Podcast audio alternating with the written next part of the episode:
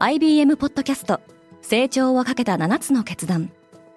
成長をかけた7つの決断とは今後3年間に世界を形作ると予想される7つのビジネストレンドについて IBM が何千ものクライアントとの対話に基づき提言をしたものです。このポッドキャストでは変化の激しい時代において企業が下すべき成長をかけた7つの決断について日本 IBM の7人の専門家と考えていきます。今お聞きのリスニングサービスにてぜひフォローボタンからフォローをお願いします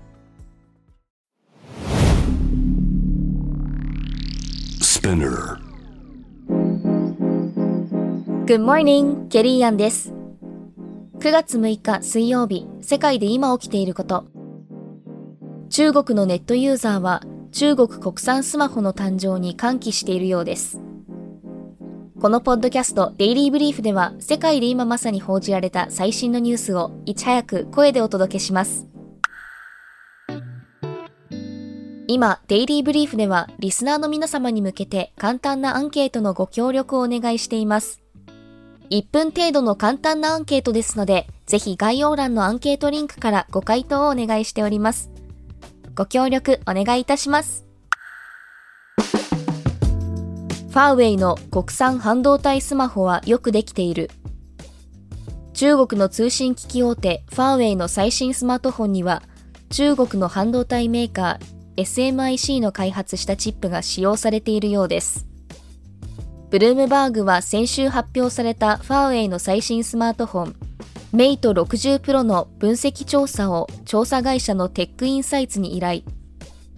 搭載されていたチップが中国国内で生産されたキリン 9000S だと分かりました。半導体の輸出入をめぐっては、アメリカのバイデン政権が2022年、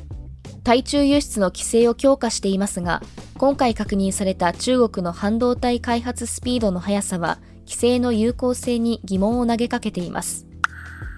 韓国の教師たちが声を上げている。小学校教師の自殺をきっかけに、韓国で教師による大規模な抗議活動が広がっています。今年7月にソウル市内の小学校に勤める教師が自殺し、その原因は明確になっていませんが、周囲の証言や残された日記などから問題のある児童がいてクラス運営に悩んでいたこと、仕事に暴殺されていたことなどが明らかになっています。また2014年に施行された児童虐待処罰法では、虐待の疑いがあれば誰でも証拠なしで通報できるようになったため、教師らは保護者に訴えられることを恐れて強いストレスを感じているとの指摘もあり、法改正を求める声も上がっています。自殺した教師の四十九日にあたる今月4日には、各地の教師が年次休暇などを取って職場を休む迂回ボイコットが実施され、およそ5万人が参加したと推定されています。メタはヨーロッパでもニュース配信をやめる。メタプラットフォームズは5日、イギリス、フランス、ドイツで Facebook 利用者向けのニュース配信機能を12月初旬に停止すると発表しました。ユーザーは引き続きニュース記事のリンクを投稿することは可能だとしています。メタは今月、カナダで Facebook と Instagram のユーザー向けのニュース記事の配信を停止すると発表。これはカナダ議会が IT 大手に対して、報道機関にニュース使用の対価支払いを義務付ける法案を可決したことを受けた動きでした。一方、ニューヨークタイムズは、メタが EU ヨーロッパ連合で Facebook と Instagram に広告が表示されない有料版の導入を検討していると報じています。ベネチアは入場料を取ることにした。世界遺産に登録されているイタリアのベネチアで来年から市内中心部を訪れる観光客に入場料が課されることになりました。観光シーズンのイースター休暇と夏休み期間中の週末に限って14歳以上の日帰り観光客は5ユーロ、日本円で790円を支払う必要があります。ベネチアでは市内中心部の住民は5万人なのに対し、観光客の数は年間およそ1900万人に上り、観光郊外が大きな問題となっています。市政府は以前から入場料の導入を計画していましたが、新型コロナで延期した経緯があります。また環境悪化も進んでおり、ユネスコ国連教育科学文化機関の専門家は7月にベネチアを危険遺産に指定するよう勧告しています。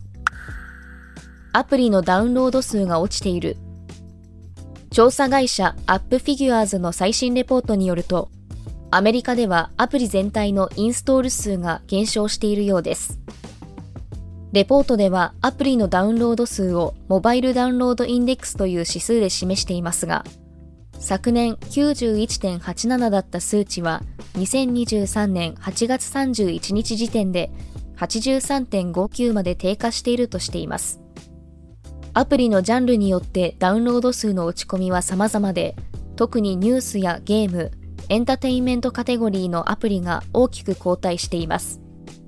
一方で医療や教育、ヘルスケアカテゴリーのアプリの人気は高いとしています。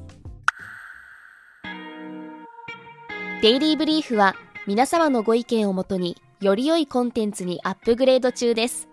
引き続きパートナー、リスナーの皆様のご感想をコメントなどでお待ちしております。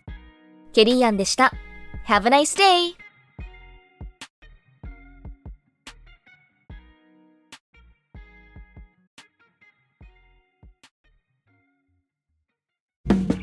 リスナーの皆様より多くのリクエストをいただいている話題のニュースを深掘りしたエピソードを週末の有料版で配信中です